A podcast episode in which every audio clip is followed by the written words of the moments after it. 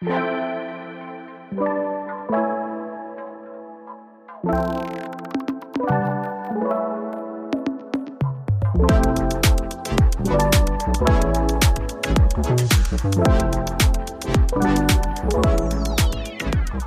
à toutes et à tous au programme d'aujourd'hui les dessous politiques du possible transfert de Kylian Mbappé. Alors qu'il arrive en fin de contrat le 30 juin prochain, le champion du monde hésite à rester au PSG. Le jeune Français de 23 ans a rejeté toutes les propositions de prolongation du club de la capitale au grand désarroi des supporters parisiens. Et pour le garder, les propriétaires qatariens du PSG sont prêts à débourser des centaines de millions d'euros pour le voir prolonger. De son côté, le Real Madrid espère toujours une arrivée gratuite de la jeune pépite cet été. Kylian Mbappé a lui exprimé à plusieurs reprises son admiration pour le club espagnol aux 13 Ligues des Champions. Depuis un an, le feuilleton passionne les amoureux du football, mais aussi les hommes politiques. Quels sont les intérêts politiques qui entourent le feuilleton? Emmanuel Macron a contacté Kylian Mbappé pour l'inciter à rester. Le chef de l'État a décroché son téléphone pour persuader l'international français de rester. Il est même allé jusqu'à écrire une lettre dans les colonnes du journal L'équipe pour encenser le joueur parisien. Il semblerait que l'ancien président Nicolas Sarkozy s'en mêlerait lui aussi.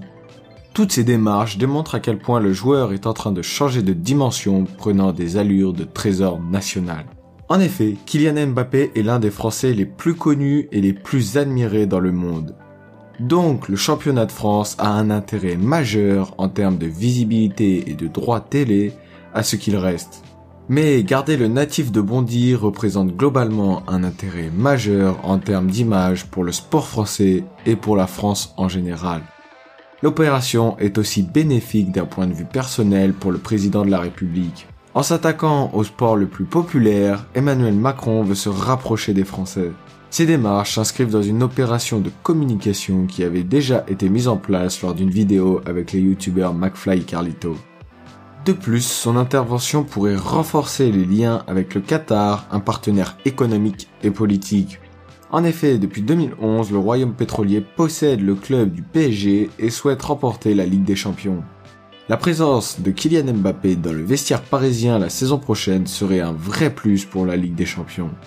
Mais au-delà du club de la capitale, le Qatar investit énormément dans le football comme pour l'accueil de la prochaine Coupe du Monde à la fin de l'année. En effet, le pays souhaite faire du football un outil d'influence sur la scène internationale.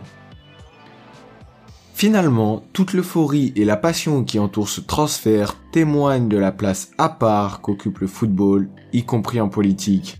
Malgré les divers conseils, seul le choix de Kylian Mbappé mettra fin à plus d'un an de feuilleton. C'était une semaine, une info. On se retrouve dimanche prochain pour un nouvel épisode.